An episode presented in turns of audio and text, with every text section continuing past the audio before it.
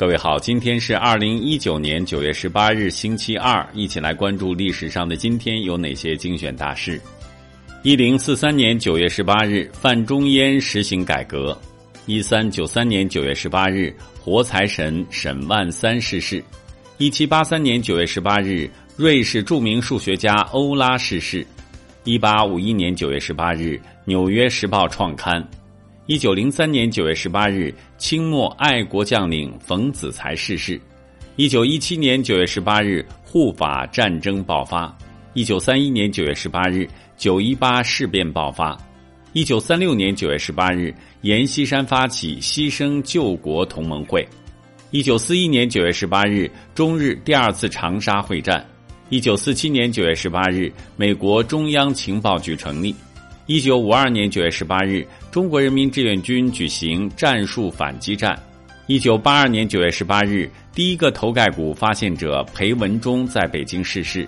一九八三年九月十八日，第五届全运会在上海开幕。一九八七年九月十八日，全国劳模一抓准张炳贵逝世。一九八七年九月十八日，美苏就销毁两国中程核导弹达成协议。一九九三年九月十八日，中国大百科全书集齐出版。一九九五年九月十八日，马拉多纳创建世界球员工会。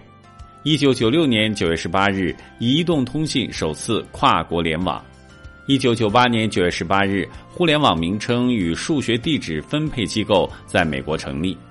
一九九九年九月十八日，国务院表彰为研制两弹一星做出突出贡献的科技专家。两弹一星功勋奖章颁发。二零零零年九月十八日，首届亚洲国家政党会议开幕。二零零八年九月十八日，美国送戈尔巴乔夫自由勋章，赞其结束冷战。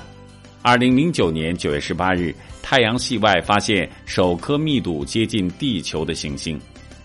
好了，以上就是历史上的今天精选大事的全部内容，感谢您的收听关注。